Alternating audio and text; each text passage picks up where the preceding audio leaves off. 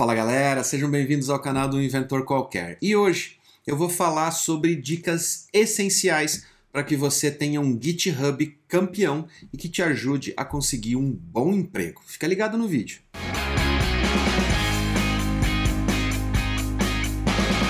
Algum tempo atrás eu fiz um vídeo falando sobre como conseguir o seu emprego sem precisar passar pelo estágio. E uma das dicas era você ter um bom GitHub. Hoje eu vou entrar um pouquinho mais a fundo e vou dar dicas para que você tenha um GitHub mais bem qualificado e que possa impressionar um potencial recrutador para que você consiga um bom emprego. A primeira dica não é bem uma dica só sobre GitHub, é na verdade uma dica para você como desenvolvedor, para toda a sua carreira. É mantenha seu código limpo. Ou seja, não deixe o código bagunçado, um monte de pedaços de código comentados e coisas desse tipo, porque isso, além de mostrar que você não é uma pessoa organizada, mostra que você não sabe muito bem o que você está fazendo. Então, utilize o Git e o versionamento do Git como uma forma de você poder voltar atrás, caso aquela modificação não tenha surtido o efeito que você esperava mas não deixe o código sujo com pedaços de códigos inutilizados ou comentários que não fazem sentido dentro do código e principalmente manter o seu código organizado significa seguir boas práticas. Então, vá atrás Tente se informar a respeito de boas práticas, sempre baseado no framework e na arquitetura do framework que você está utilizando e mantenha seu código sempre seguindo essas boas práticas e sempre limpo. A segunda dica, seguindo a nossa linha de limpeza, é mantenha seu repositório limpo. Ou seja, não misture códigos dentro do seu repositório. Faça um repositório que tenha uma finalidade específica. Se você está fazendo um repositório de bibliotecas úteis e lá dentro você coloca um monte de código completamente nada a ver um com o outro, com finalidades totalmente diferentes, isso mostra mais uma vez que você não é uma pessoa organizada. E para você trabalhar com desenvolvimento de software, especialmente com grandes sistemas e grandes plataformas, você precisa ser uma pessoa organizada. E organização de arquivos dentro do sistema é um dos requisitos mais fundamentais para que você seja bem visto por quem está trabalhando com você ou quem está tentando te contratar para trabalhar. Dica número 3: mantenha os históricos das alterações do seu código. Isso mesmo mesmo que você tenha vergonha, vamos dizer assim, de certas coisas que você acabou fazendo dentro do seu código no decorrer do desenvolvimento dele, é muito importante para quem está analisando o seu código entender qual foi a sua linha de raciocínio para você chegar no produto final.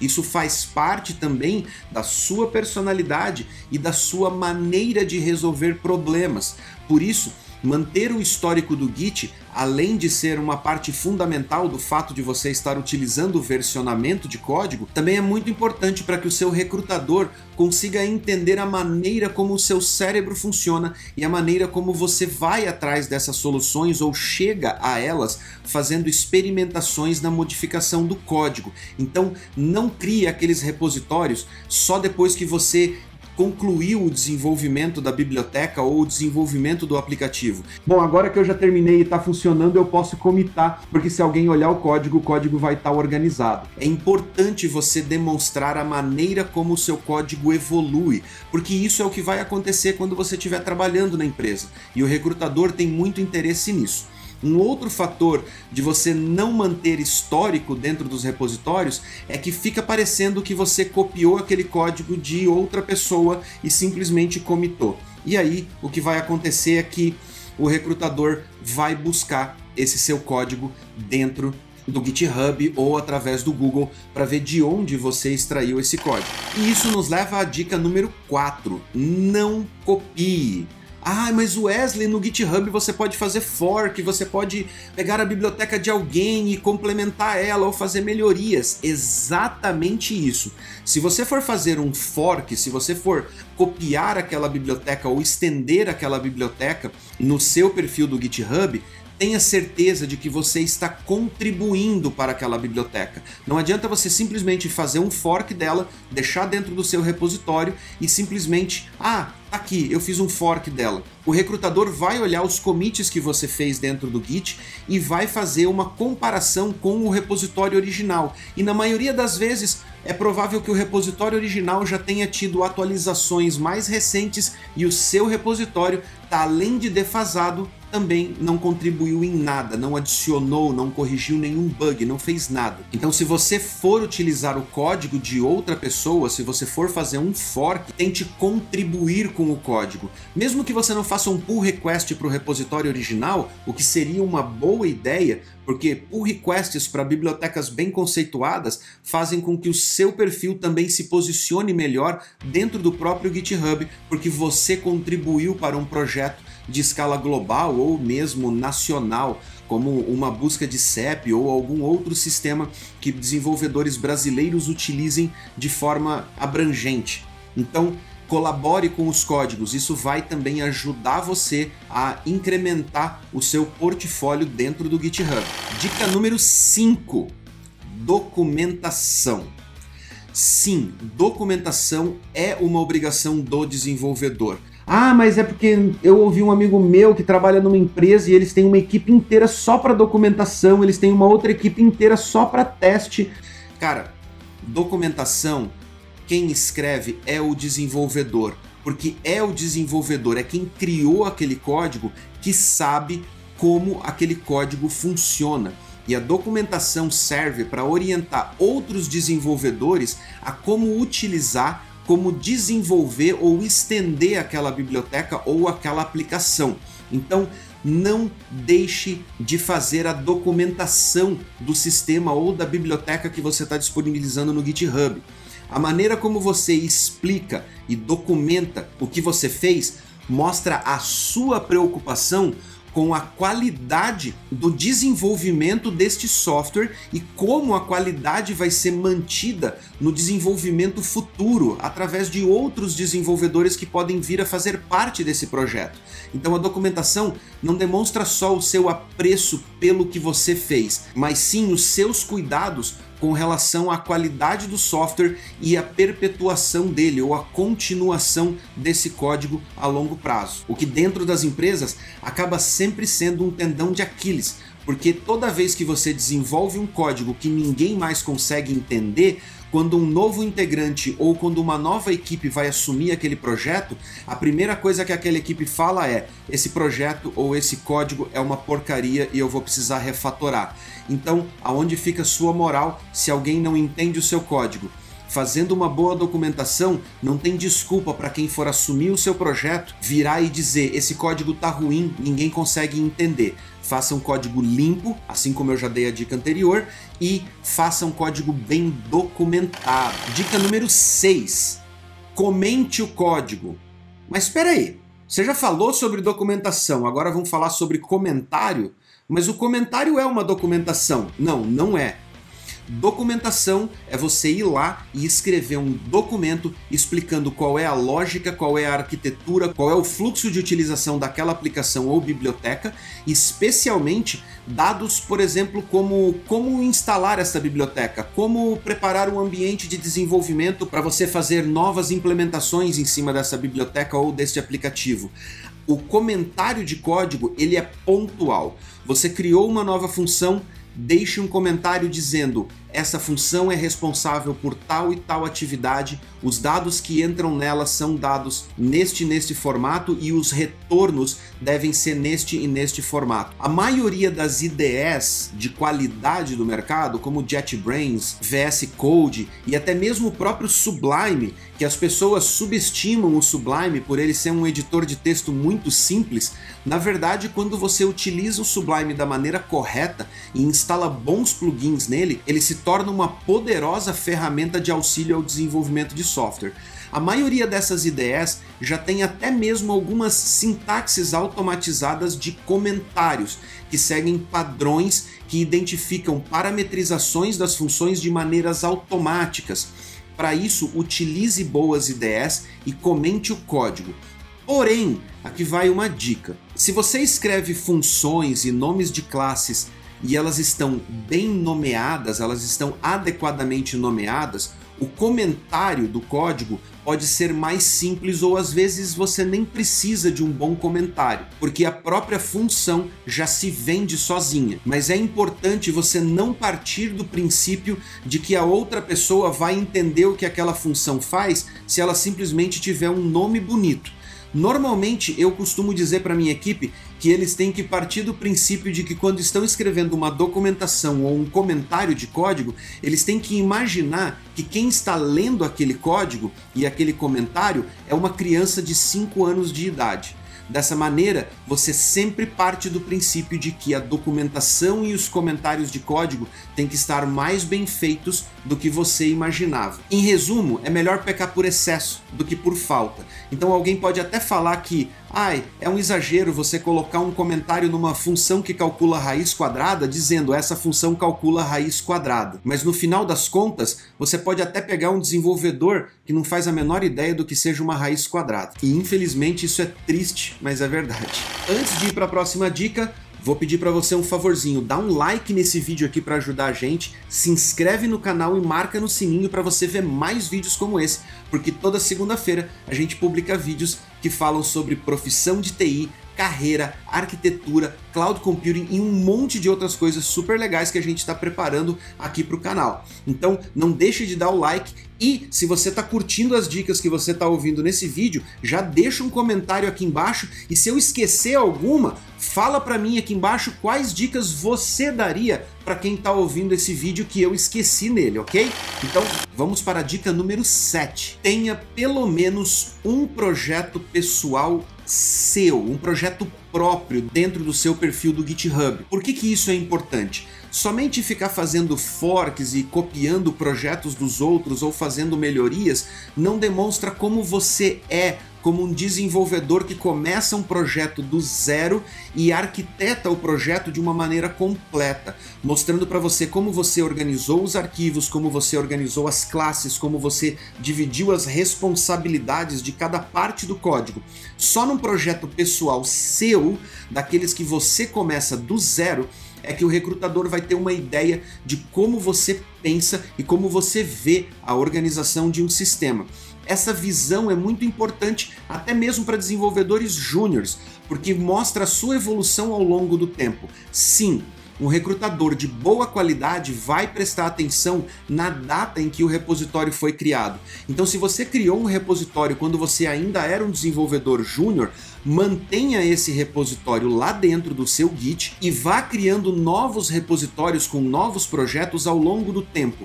E quando esse recrutador olhar para esses repositórios e ver que a diferença entre cada repositório, por exemplo, é de um ano, ele vai ver o quanto você evoluiu de um ano para o outro enquanto você estava aprendendo e crescendo como desenvolvedor.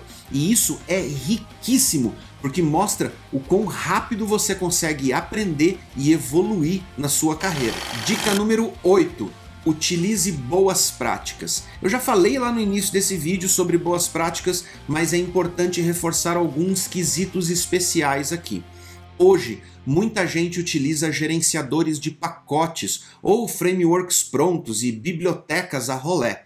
Mas quando você está gerenciando esses pacotes ou quando você está gerenciando essas bibliotecas de terceiro, é muito importante você seguir as boas práticas de aplicação da utilização desses pacotes. Utilizar pacotes simplesmente por utilizar sem você estar tá mantendo o seu repositório sempre atualizado, porque veja só, quando alguém publica uma biblioteca, ele publica ela num momento específico e ele tem que manter essa biblioteca atualizada. Se a sua biblioteca depende de pacotes de terceiro, quando algum pacote desse faz alguma atualização, especialmente atualizações de segurança, você precisa atualizar o seu repositório também. Para isso, existem uma série de flags que mostram como o seu repositório está com relação aos testes e com relação à qualidade de código e também com relação à atualização das dependências dele. Manter o seu repositório sempre atualizado e sincronizado com as dependências que ele tem mostra que você tem apreço pela qualidade e também pelo trabalho de quem vai consumir a sua biblioteca para utilizar ela como algo essencial nos projetos que estão desenvolvendo. Dica número 9: utilize frameworks. Exatamente. É muito legal, principalmente quando você está no início de carreira, você mostrar códigos diretos, ou seja, você vai lá e desenvolve uma biblioteca na unha, você vai lá e cria uma extensão, você vai lá e faz alguma coisa ou cria um pequeno sistema feito completamente do zero, talvez até utilizando um framework como o Express, por exemplo, mas sem utilizar o framework em toda a sua plenitude. Mas utilizar bons frameworks significa você conseguir estender as funcionalidades do framework e utilizar ele da maneira mais eficiente possível. Quando você chegar ao ponto de começar a estender bons frameworks e desenvolver essas extensões e poder criar funcionalidades que utilizam o potencial que esse framework oferece, você vai conseguir começar a demonstrar todo o seu potencial com relação à utilização correta dessas ferramentas que estão disponíveis no mercado. Sim, e quando eu falo a utilização correta, é porque a maioria das pessoas usa os frameworks como muleta. Isso mesmo, muleta. Eles vão baixam um framework e depois, em cima daquele framework, eles reinventam a roda. Começam a criar bibliotecas, extensões, serviços e um monte de coisas lá dentro que o próprio framework já faz por si só. Isso demonstra que essas pessoas não estão estudando o framework não estão utilizando todo o potencial que esse framework tem para oferecer.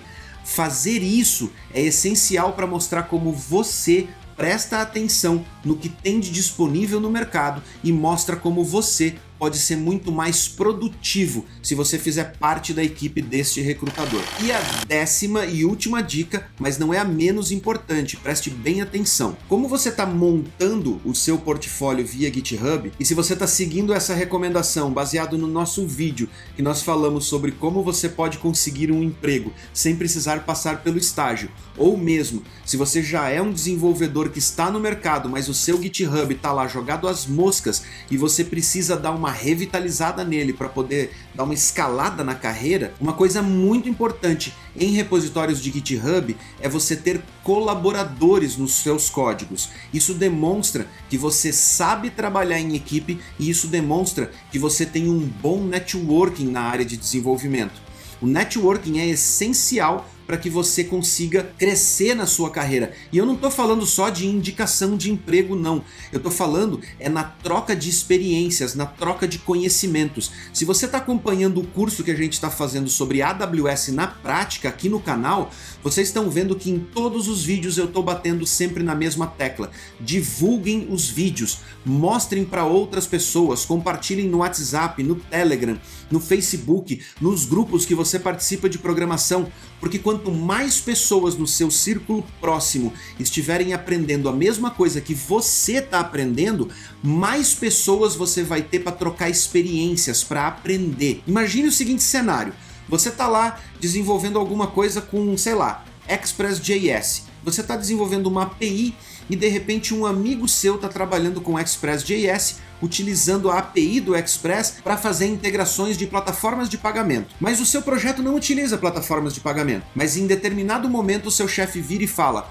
Cara, nós vamos ter que integrar com três APIs de pagamentos diferentes e eu quero que você encontre uma forma de poder fazer essa conjunção e que fique fácil da gente poder acoplar novas APIs assim que a gente for fechando novas parcerias. O que, que vai acontecer? vai acontecer que você vai ter que correr atrás de estudar como funciona cada uma dessas três APIs e como você poderia fazer um interfaceamento dessas três APIs para que o seu sistema não precisasse se adaptar a cada uma das novas APIs que você fosse implementando na sequência em cima do seu sistema. Mas espera, eu tenho um amigo que já trabalha com isso há muito tempo posso bater um papo com ele, entender qual é a experiência que ele já teve com isso e eu posso pular muitas etapas no raciocínio, pesquisa, desenvolvimento e testes até eu poder chegar num modelo perfeito. Eu posso saltar essa etapa e começar direto da etapa aonde esse meu amigo já parou que ele já está trabalhando nisso há, sei lá, quatro anos, por exemplo. Então, o networking não serve só para te indicar para empregos, mas sim para você trocar essas experiências e para você poder dar saltos maiores na sua carreira sem você precisar trilhar sempre o caminho mais difícil. Por isso, ter colaboradores nos seus repositórios do GitHub demonstra para o seu recrutador que você é uma pessoa que está integrada à comunidade, que você tem bons contatos e que você também consegue atrair esses talentos para colaborar com você nas suas ideias. E isso vale ouro no mercado de desenvolvimento de software. Eu espero que vocês tenham gostado das minhas 10 dicas e mais uma vez, se eu esqueci de alguma dica que você acha importantíssima para tornar o GitHub uma ferramenta de atração de oportunidades de emprego, deixa aqui no comentário que eu vou fazer um novo vídeo e vou colocar suas ideias no novo vídeo. Beleza? Muito obrigado, galera. Vou deixar dois videozinhos aqui para vocês não fugirem do nosso canal. Um grande abraço e até o próximo vídeo.